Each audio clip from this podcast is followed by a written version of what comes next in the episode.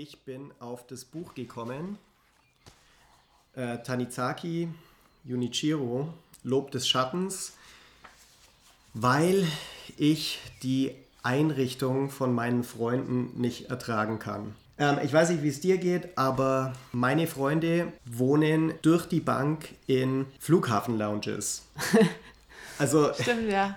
Also es ist halt alles so durchgestylt, unpersönlich und alles nach demselben Schema. Glatte Oberflächen, Glas, Weiß, Grautöne, absolut minimalistisch, aber riesige ja, Fenster. Aber aus gestalterischer Perspektive schafft es ja auch Platz. Wenn du große Fenster und weiße Oberflächen hast, gibt dir das ja auch das Gefühl von Raum. Das hat schon seinen Grund auch. Aber ich, ich finde es immer so seelenlos. Wie willst ist, da ist wirklich je, jeder Winkel absolut ausgeleuchtet. Ja, aber alles, was so vollgestellt ist, wenn es dann zu viel ist, ist ja auch nicht schön. Ich glaube, es kommt darauf an, es muss halt noch irgendwie Persönlichkeit haben und so ein bisschen, es darf nicht so perfekt aussehen. Wie du sagst, wie in so einer Flughafen-Lounge oder eine Seite aus einem Katalog, die man sich dann gerade einbaut. So, so ein bisschen so ein Bruchmuster wie drin sein. Oder Schatten. Oder Schatten. Oder Schatten. Wir haben uns unweit des Literaturhauses getroffen. In kurzer Entfernung zum Fluss mit den Silberweiden, die am Rand des Ufers im Wind stehen gleich bei den Gleisen und der alten Bahnschranke, deren rot-weiße Streifen vollständig ausgeblichen sind. Abgeblätterte Farbe liegt im Sand. Wir haben über Schönheit, Licht und Dunkel gesprochen, über die makellosen Oberflächen hierzulande, die lichtdurchfluteten Räume, die alles offenlegen, und über Japans Ästhetik der Schatten, die Teile des Lebens bewusst im Verborgenen belassen, über die Schönheit des Halbdunkels und des Gebrauchten, gegenüber dem Tadellosen und dem Neuen. Wir haben über eine japanische Porzellanschale nachgedacht, die zerbrochen und erst repariert ihren wahren Wert erhält. Durch ihre einmalig verlaufenden Risse, die mit Gold aufgefüllt werden. Eine einzigartige Zeichnung entstanden im Bruch. Im Zwielicht erhascht der Gast einen kurzen Schimmer der vergoldeten Risse am Boden der Schale, die nur dadurch nicht protzig wirkt, dass sie nicht im vollen Sonnenlicht steht. Die in der Suppe schwimmenden Gemüsesorten werden nicht den Augen, sondern einzig dem Geschmackssinn überantwortet. Im alten Japan wird in schummrigen Kerzenschein serviert, während düstere Restauranträume hier bereits Geschichte sind. Warum könnten wir in Sachen Schönheit nach Japan blicken? Wir haben darüber gesprochen, wie man in Japan in der Welt ist. Oh ja, ich habe ganz vergessen zu erwähnen, wer wir sind. Das ist Katrin M und ich bin Dr. B. Also wir haben dieses kleine Büchlein hier von Tanizaki Junichiro, Lob des Schattens, ist bei Manesse erschienen. Das ist ein Verlag in Zürich. Und das Buch heißt Lob des Schattens, Entwurf einer japanischen Ästhetik, aus dem Japanischen übersetzt und kommentiert von Eduard Klopfenstein. Es geht da weniger darum, dass da irgendwie systematisch philosophisch irgendwie über das Ästhetische, wie bei Baumgarten oder sowas, äh, reflektiert wird, sondern es ist eher wirklich so eine Art, ja, wirklich so eine Art. Äh, also so, er schreibt halt seine Gedanken wie so eins zu eins nieder und man genau. steigt da auch gleich voll ein, da gibt es keine Einführung. Ich habe mich entschlossen, zu diesem und diesem Thema jetzt da was zu sagen, sondern eigentlich wie so ein, so ein Gespräch, so ein schon ein Monolog. Ja, ein Gespräch aber, mit sich selbst. Ja, genau. genau. Also vielleicht noch kurz dazu, weil das Wort Philosophie und so auch schon viel. Das Nette dran ist auch, dass es nicht so dick ist. Es sind so um die 80 Seiten, zwischen 80 und 90 Seiten noch mit irgendwelchen Anmerkungen und so. Und das Schöne ist auch, es ist einfach in einer sehr verständlichen Sprache geschrieben. Man muss nicht noch 20.000 andere Wörter irgendwie nachschlagen, querlesen. Man, man liest und man versteht es. Punkt. Und vor allem, ich finde es so wichtig, das Buch, weil unser Selbstverständnis, wie wir leben und wie wir uns einrichten, wie wir einfach in, in der Wirklichkeit zu Hause sind, komplett auf den Kopf stellt und irgendwie auch herausfordert und kritisiert. Und das finde ich heutzutage so wichtig. Das ist ein Aufsatz eigentlich aus dem Jahr 1933. Und in der Zeit war die vorherrschende Strömung Naturalismus in Japan. Dem Naturalismus entgegengesetzt entwickeln sich zwischen 1910 und 1930 verschiedene literarische Strömungen, die dann unter dem Sammelbegriff eben Antinaturalismus zusammengefasst werden können. Und Tanizaki und sein Lehrmeister Nagai Kafu zählen zu den wichtigsten Vertretern eben dieses, man könnte sagen, Ästhetizismus. Und auf Japanisch heißt es Tambi Shugi. Sowas wie La pour La, Schönheit eben um der Schönheit willen. Also Ästhetizismus, ganz klar. Tanizaki ist äh, 1886 in Tokio geboren und hat dort japanische und englische Literatur studiert an der Universität von Tokio, hat dann ohne Abschluss abgebrochen, das ist uns immer so wichtig irgendwie aber, in Deutschland. Warte, aber ohne abgebrochen Abschluss. oder hat er halt einfach aufgehört. nur... Er hat, auf, okay. er hat aufgehört zu studieren, hat sich entschlossen, Schriftsteller zu werden und seine erste Erzählung, die man wahrscheinlich kennt, auf Japanisch Shisei, heißt Tätowierung und ist 1910 bereits sehr erfolgreich gewesen. Und Einflüsse waren zum Beispiel Oscar Wilde, Edgar Allan Poe, da käme der Schatten wieder ins Spiel. Genau, Baudelaire und die Suche nach der Schönheit. Äh, eben, also wir, wir kommen da später noch genauer drauf, aber was eben so spannend ist jetzt an ihm gerade, weil mit Schönheit haben sich ja schon viele beschäftigt. Bald wird sich ja auch wieder Eckhard Nickel äh, mit dem Thema Schönheit beschäftigen. Oh ja, wann erscheint der Aufsatz? Oder ist es eine Aufsatzsammlung? Im Herbst Aphorismensammlung. Im Herbst. Herbst 2019 bei Pieper. Pieper. Pieper, Ah genau. ja, gut. Aber jetzt äh, zurück zum Thema.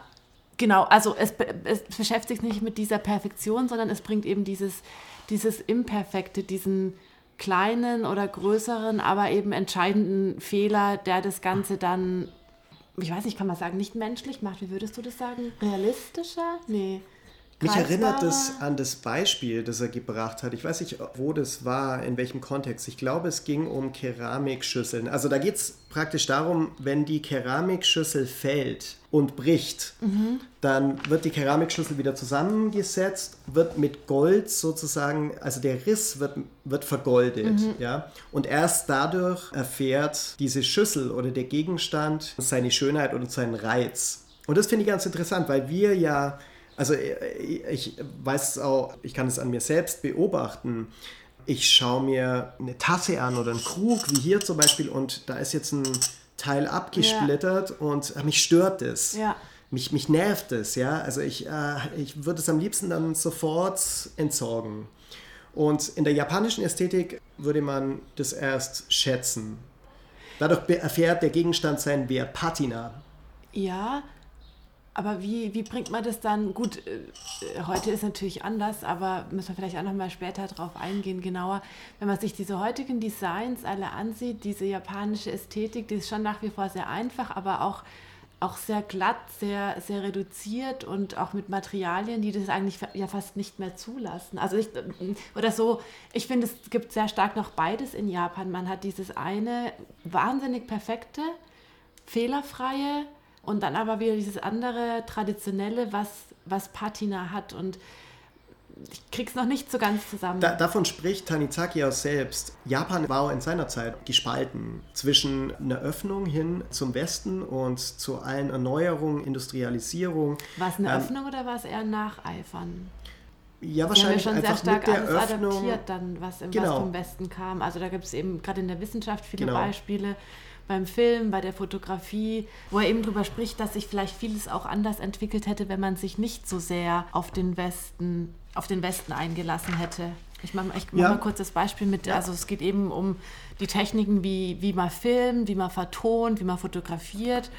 Und dann sagt er, von der Art der Spielweise und der Verfilmung eines Stoffes ganz abgesehen, manifestiert sich schon auf der Ebene der Aufnahmetechnik irgendwie der unterschiedliche Volkscharakter. Wenn das bereits beim Gebrauch derselben Apparate und Chemikalien, desselben Filmmaterials der Fall ist, wie sehr müsste erst recht eine von uns selbstständig, also mit uns meint er den Osten, Japan, von uns selbstständig entwickelte Fotografie auf unserer Haut, unser ganzes Aussehen, unsere klimatischen und topografischen Verhältnisse zugeschnitten sein.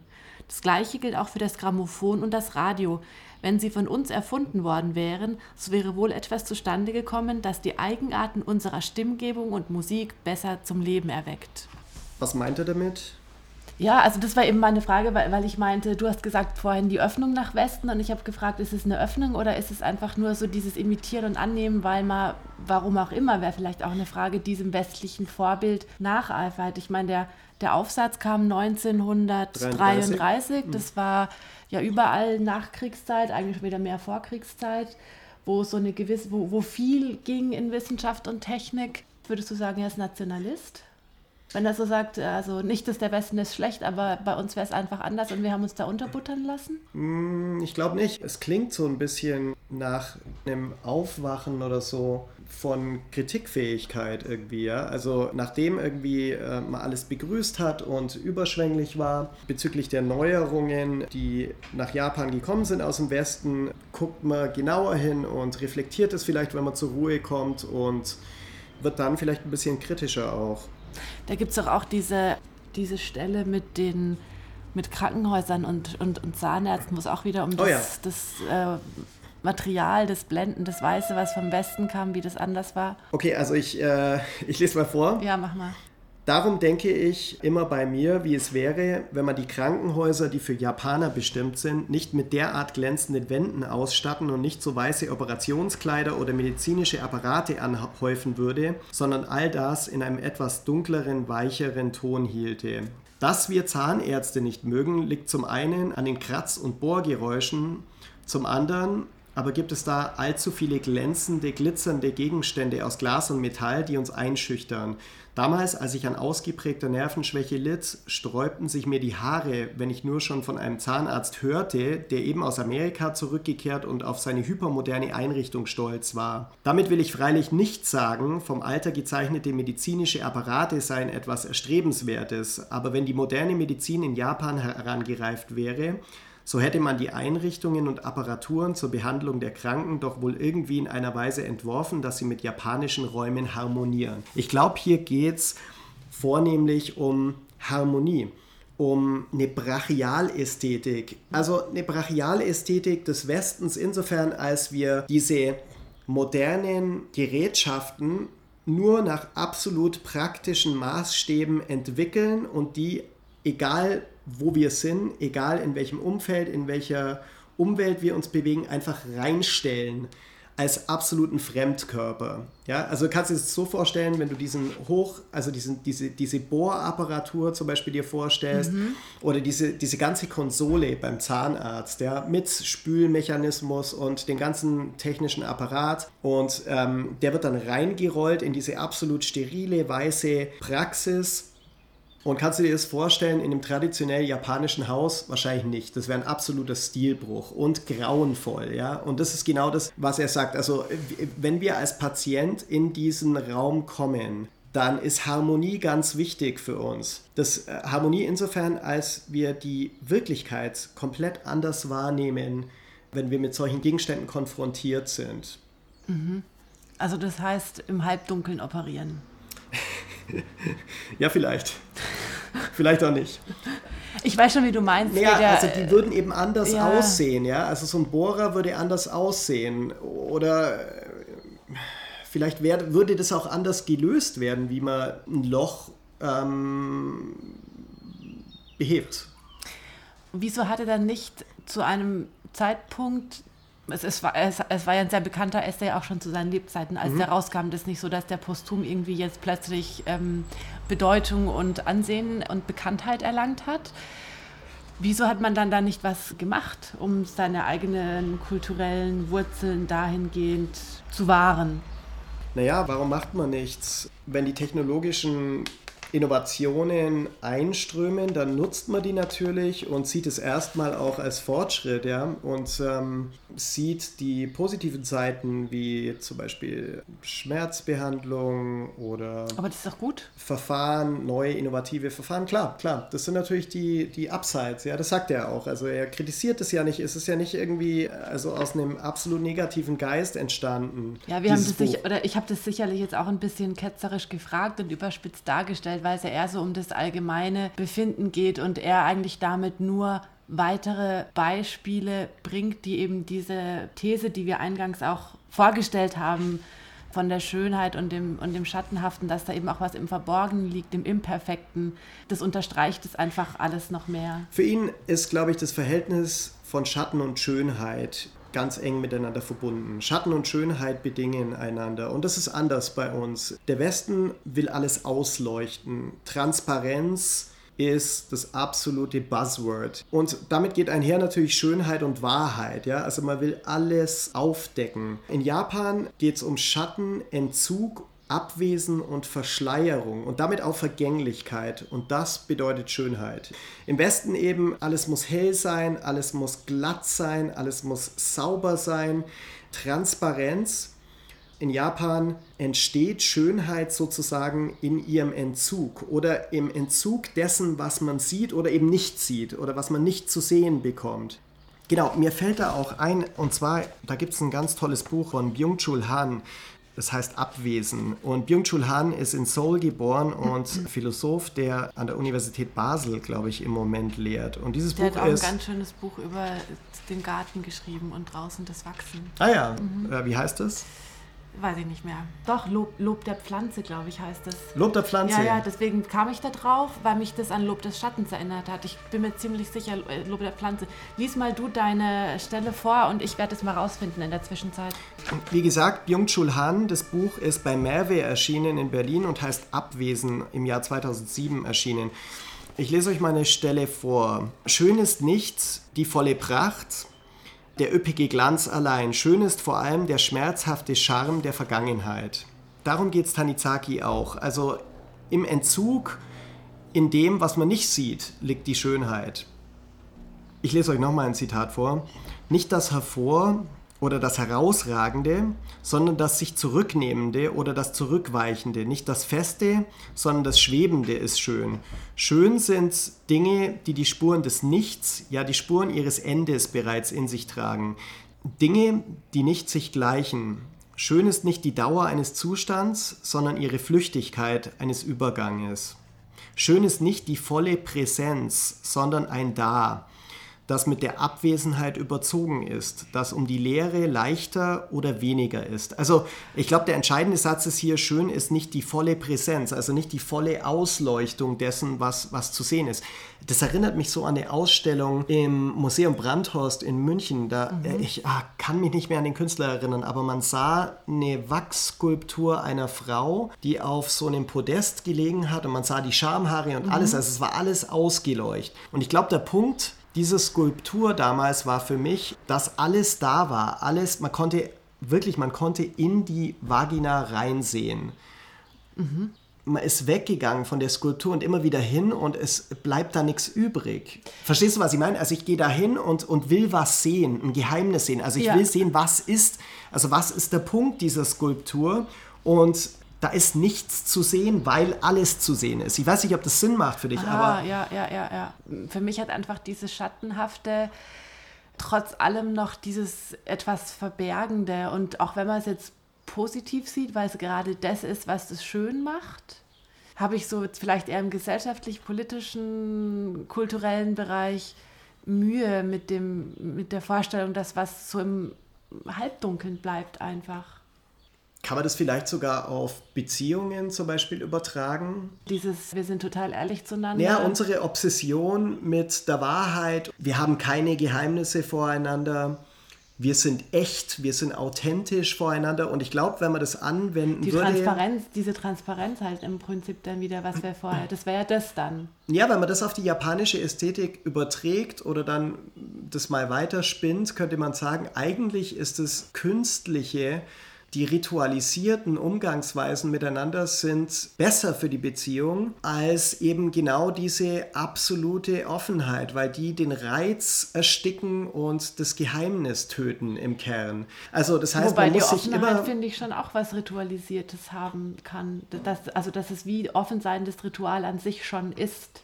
Naja, aber man muss sich ja trotzdem alles sagen und man muss alles miteinander teilen. Ja, Daraus vielleicht soll dann auch- das Glück entstehen. Ja, Da- daraus vielleicht, dass man das zur Bedingung des Glücks macht oder zur Grundprämisse ähm, des Glücklichseins, dass es nur dann funktionieren kann. genau, wenn man sich aber fremd bleibt und auch schön bleibt, also das kann man auch zum Beispiel auf Sexualität übertragen, ja, wenn man... wenn Licht man dann- aus beim Vögeln. Ja, ja, also wirklich. Äh, Oder Kerzen, nein, Kerzenlicht sind ja immer, Kerzenlicht, genau, weil man das Flackern, das Flackern im, im Form. Mhm. Halbdunkel, die sanfte Form, genau. Ah, da fällt mir dieses Beispiel ein. Ich glaube, Žižek, äh, Slavoj Žižek, der slowenische Philosoph, bringt das mal in einem seiner Bücher. Ich glaube, das ist im, also das heißt das tückische Subjekt.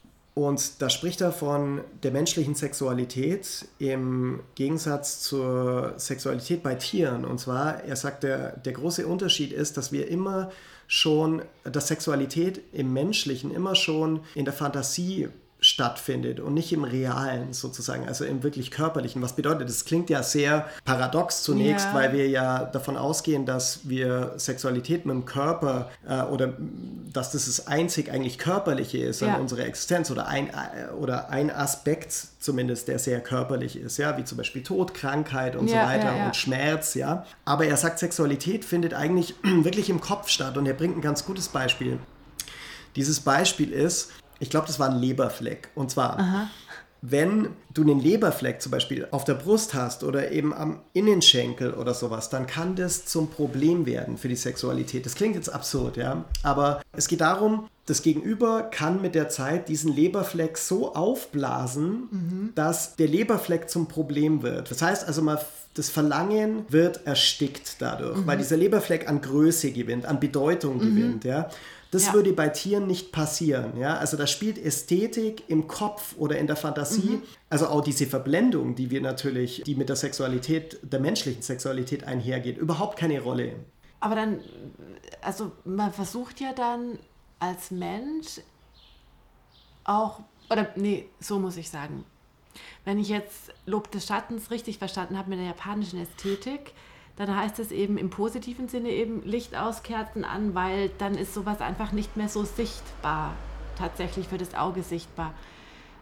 Wenn man das jetzt wieder überträgt auf eine weitere Ebene, heißt es dann nicht wieder, dass man trotzdem auch ein Stück Wahrheit verdrängt, versteckt, sich dem nicht stellen möchte? Und eine weitere Frage, oder ist es auch gar nicht wichtig? Spielt es überhaupt keine Rolle, weil es eben egal ist, wie man aussieht? Ich weiß nicht, ob Verdrängung das gut fasst. Also ja, das ist auch ein sehr psychologisch schon sehr auf, äh, aufgeladenes Wort. Von daher, es wird ja wie so, ja, im wahrsten Sinne des Wortes verdunkelt oder ab, abgedunkelt, um, um, nicht mehr, um sich nicht mehr damit auseinandersetzen zu müssen. Naja, aber vielleicht ist es manchmal sogar besser, wenn ich nicht alles weiß. Ich glaube, also zum Beispiel, manche Sachen sind ja auch in der Beziehung zum Beispiel, ja. Mhm. Also manche Sachen sind. Ähm, Trotzdem, entschuldige, bring ein Beispiel. Alles, was zur, zum Verständnis hilft, ist gut. Wenn man das auf eine Beziehung überträgt. Es gibt viele Dinge, wenn wir zum Beispiel abstrakt drüber sprechen oder theoretisch drüber mhm. sprechen, mhm. dann ist das völlig in Ordnung und irgendwie menschlich, ja. Zum mhm. Beispiel, dass man dass man flirtet, ja. Das ist ja was, das ist ja was ganz Natürliches, ja. Mhm. Ich will jetzt nicht sagen, also auch wenn man jetzt zum Beispiel in einer Beziehung ist oder sowas und das ist irgendwie was fürs Ego und man fühlt sich gut dadurch, dass man begehrt wird und man flirtet gern. Dennoch ist es so, dass wenn ich das rausfinde, zum Beispiel, oder, meine, oder ich bekomme das alles mit und ich weiß das alles, ja, meine Freundin flirtet und hat hier geflirtet, da geflirtet, dann entsteht bei mir so das Bild im Kopf, ach so, ja, okay, also die sieht es ja überhaupt nicht so ernst mit mir und das, das tut mhm. natürlich weh, ja, also das sind natürlich Dinge, die sind auf der einen Seite sehr menschlich, ja, auf der anderen Seite tun sie weh, wenn ich, wenn ich sie weiß. Weiß ich das allerdings nicht, passiert ja objektiv gar nichts mhm. in meiner Beziehung. Ja? Das heißt ja auch gar nicht, dass die Beziehung deswegen schlecht sein muss oder sowas. Überhaupt nicht, ja. Aber ich muss es trotzdem nicht wissen. Weil es ja eigentlich keinen Einfluss hat auf, auf unsere Beziehung. Jetzt habe ich aber nur den Faden verloren zu dem, was ich, glaube ich, eigentlich ursprünglich auch gefragt hatte. Weil wir hatten es ja von dem Schatten, von Zizek. Naja, ob ich in der Beziehung wirklich alles Verbergen, immer transparent ja. machen muss und ob das wirklich, ob die Wahrheit immer das, äh, immer das Wichtigste oder beziehungsweise halt, ob die Darlegung oder Aufdeckung der innersten Abgründe so beziehungsförderlich sind, würde ich persönlich verneinen. Mhm. Man beraubt sich auch absolut des Geheimnisses. Und das war auch eben wieder, um zurückzukommen zu dieser Skulptur im Museum Brandhorst. Ich glaube, das war so einer der Punkte ja, dieses Künstlers. Also ja. man hat die nackte Wahrheit wirklich im wahrsten Sinne des Wortes vor sich liegen mhm. und sieht doch nichts. Aber ein, ein ganz wichtigen Punkt, also ich wirke das jetzt hier so ein bisschen ab, ja, aber ich muss unbedingt, unbedingt die Toilettenstelle vorlesen. Aber da können wir nochmal, weil das wäre jetzt, wir können auf Pippi zurückkommen, aber ich fände es da noch ganz spannend, weil ähm, du hast ja auch von der Stelle, ähm, in unserem Vorgespräch hatten wir es von ähm, auch wieder was Dunkelheit und, und Freilegen und Licht mit dem Priester ähm, und, dem, und dem Goldgewand, diese, diese Ästhetik, die ja da auch wieder mit einer Rolle spielt, wie man was erfährt mhm. und zwar sogar im wirklich rein stofflichen Sinne. Ja, ja.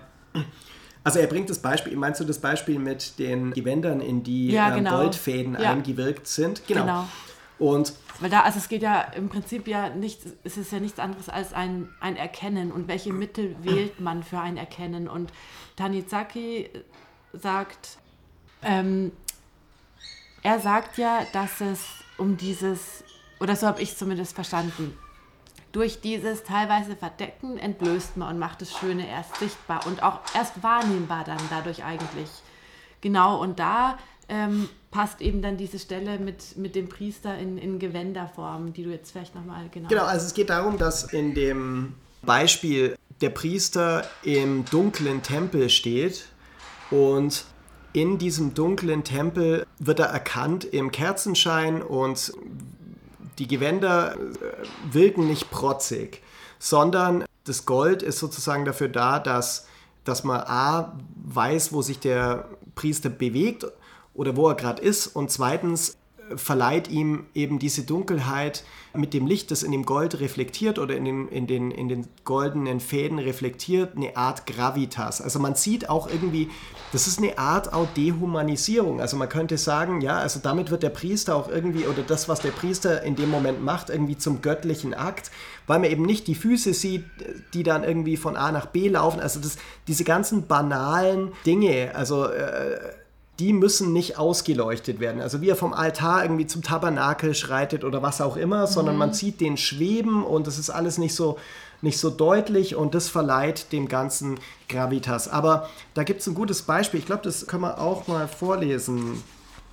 Wohnt man dagegen einer nach alten Regeln abgehaltenen Zeremonie in einem traditionsreichen Tempel bei, entdeckt man, wie sehr die runzlige Haut des betagten Priesters das unstete Flackern der Altarlampen und die Textur jenes Brokats miteinander harmonieren, wie sehr sie die Feierlichkeit erhöhen. Eine Folge davon, dass das Dunkel wie bei den Lackmalereien den größten Teil des prunkvollen Gewebemusters verbirgt und nur die Gold- und Silberfäden dann und wann partiell aufscheinen. Also ich glaube, da geht es einfach auch um, ja, also das ist eine Art Vergöttlichung unserer eigenen Existenz, die ja sehr banal ist. Und das führt mich eben zurück zur Toilette. Ja? Mhm. Ähm, äh, also das ist ja das wahrscheinlich banalste, körperlichste, was man sich vorstellen kann, der Gang auf die Toilette. Nicht so im Japanischen.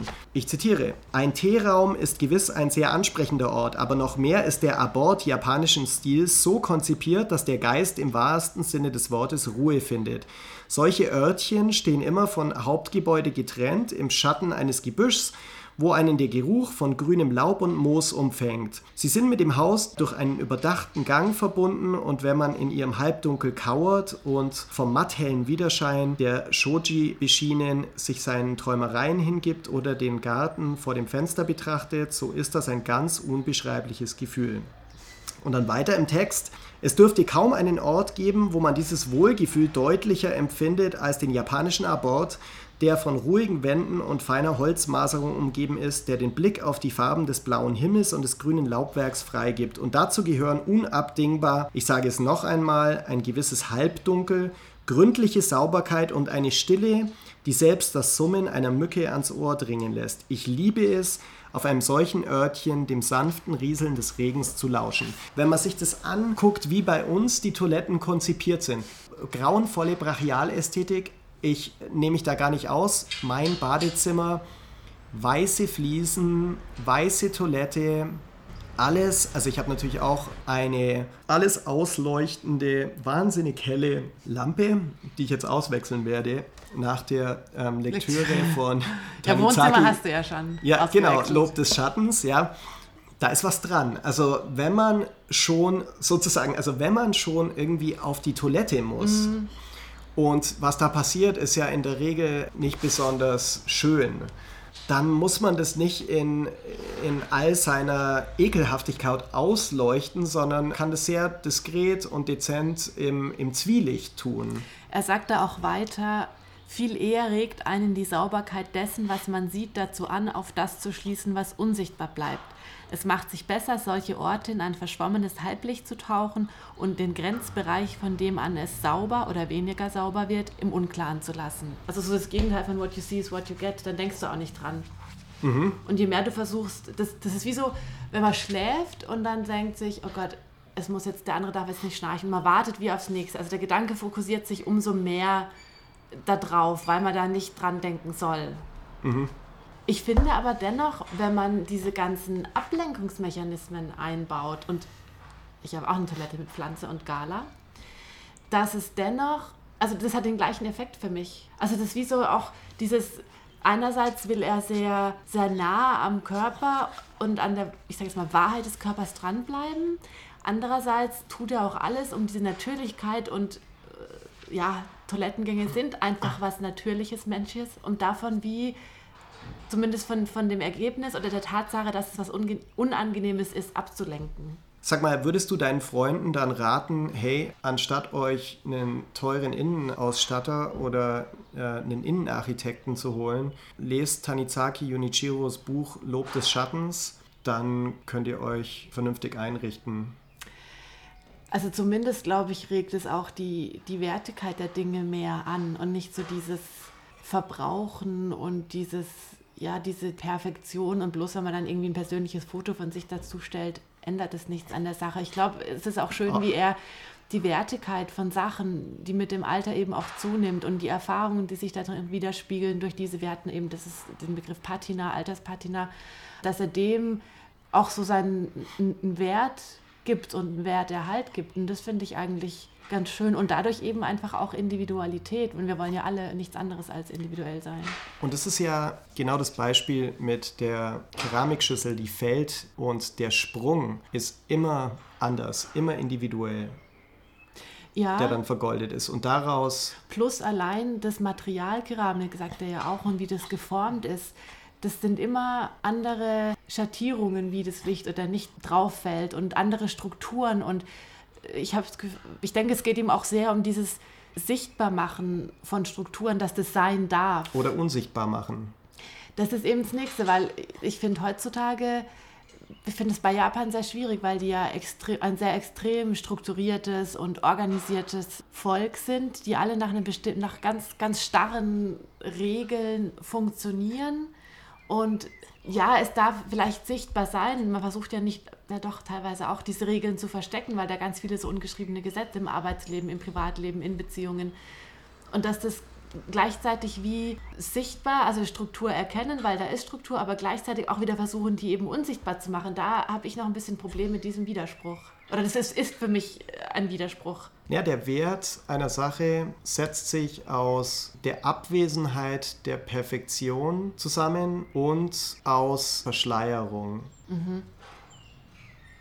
Aber kann man das für alle Bereiche Oder der vollen Sichtbarkeit. Also ich, ich, wieder, ich widerspreche jetzt ja oft oder stelle Fragen, aber ich versuche es einfach zu verstehen, noch genauer, obwohl ich grundsätzlich auch nochmal gesagt an der Stelle, das ein wunder, wunderschönes Buch finde, weil es eben so, so einfach, so klar die Offensichtlichkeiten und die Schönheiten, die einfach auch schon gegeben sind, die muss man sich nicht durch Technik oder sonst was irgendwie holen, die sind einfach da mhm. und mit denen kann man arbeiten und also ich bin ein ganz großer Fan des Buches und eigentlich nochmal, um die Frage zu beantworten, ja, ich würde es meinen Freunden empfehlen und sagen, nehmt das als Inneneinrichter und nicht irgendwie einen, den ihr für teures Geld... Also auf jeden Fall. Ich, also ich Von daher, aber eben manche Sachen sind einfach trotzdem nicht ganz klar. We weißt du, wie wir das machen? Nee. Wir machen das so, wir nehmen das Buch mit und lassen es einfach ganz unauffällig bei unseren Freunden jeweils Liegen. in der Wohnung ja. liegen. Und dann entdecken die das. Auf dem Klo lassen wir es liegen. Ja, genau, genau. Und dann hoffentlich ändert sich dann was. Ich finde, er fasst das ganz gut zusammen mit dem Satz, wie ein phosphoreszierender Stein, der im Dunkeln glänzt, aber bei Taghelle jeglichen Reiz als Juwel verliert. So gibt es ohne Schattenwirkung keine Schönheit. Ich glaube, das ja. versöhnt genau diesen Widerspruch oder dieses Paradox für dich. Der Stein erhält nicht als Objekt seinen Wert, also objektiv im Tageslicht ausgeleuchtet. Ja sondern eben nur unter der Bedingung, dass er in der Dunkelheit inszeniert wird. Ich möchte unbedingt auch. Ähm, danke, danke für diese Erläuterung. Äh, sehr gerne. Ähm, äh, ich möchte auch unbedingt Der Schlüssel von Tanizaki empfehlen. Das ist ein Roman, der bei Kein und Aber erschienen ist. Auch ein netter kleiner Schweizer Verlag übrigens. Oh ja, wir machen heute Werbung für die Schweizer. Mhm, ja. Also die mhm. Originalausgabe ist 1956 erschienen, bei Kein und Aber 2016. Auch noch. Das ist auch spannend, gell, dass das so spät jetzt wieder entdeckt wird ja, also die, er vor allem als Autor und die Themen und so, dass es wie so ein bisschen in so einem Schlaf lag, so ein Röschenschlaf und jetzt kommt es wieder. Ja, und dann noch Liebe und Sinnlichkeit natürlich. Natürlich. Auch ähm, erschienen Bei im Manesse Verlag. Mhm. Und die sind auch so schön. Also ich finde, der Verlag jetzt hier hat auch ganz schön das umgesetzt, was Tanizaki eigentlich auch beschreibt, mit dem Papier, mit, unglaublich schöne, ja, mit den schöne Kalligrafien, Cover. genau auf den Covern, die da, also wirklich so diese Liebe zum, zum Detail und dieses auch wie sich das anfühlt. Ja, ja also, also, es ist wirklich ganz, das, das wirklich Papier, ganz, ganz schön gemacht. Das, das ja. fühlt sich wunderbar an. Also wirklich äh, wunderschön gearbeitet. Ein ganz, ganz ähm, kleines, dünnes Büchlein an die eben 80 Seiten. Mir liegt eine Sache noch am Herzen, die ich noch gerne loswerden möchte. Und zwar waren das jetzt einige oder eigentlich die ganze Unterhaltung waren sehr viele Sprünge hin und her. Und so ist es in dem Buch auch, aber eben trotzdem verständlich. Und das ist das Schöne, er bringt so viele Beispiele das aus unterscheidet ihn von Bereichen. unserem Gespräch. Ja gut, ja, also er, er hat es ein bisschen exakter aufgeschlüsselt, aber die, die Vergleiche und die, Be nee, die Beispiele, die er bringt aus den einzelnen Bereichen, die sind wirklich ganz vielfältig. Und ich glaube, deswegen ist es auch wie so ein kleines Manifest, weil es sich das auf vielen Ebenen und in vielen Bereichen ansiedeln lässt. Und man liest es und denkt, ja, so. Und das finde ich einfach schön. Warum spielt bei uns das Licht zum Beispiel beim Essen kaum eine Rolle? Warum ist überall diese Lounge- und Flughafenästhetik? Warum muss alles Die ja aber Glas eigentlich auch immer halb dunkel ist. Lounge, also, also ja, aber da ist dann nichts zu entdecken, ja. Also nee, das, das sind stimmt, keine, ja. da changiert nichts, da ist äh, nichts irgendwie zu entdecken, das liegt alles vor einem. Ich kann mir schon vorstellen, dass das bewusst aber auch verwendet wird, um eben dich nichts entdecken zu lassen oder vielleicht nur das Werbemagazin, was in der Lounge vor dir liegt oder so. Aber guck doch mal das Besteck zum Beispiel an, wenn man essen geht und der Teller und so Kristall und komplett weiß und Wobei man sich sieht das schon alles. mehr und mehr ändert.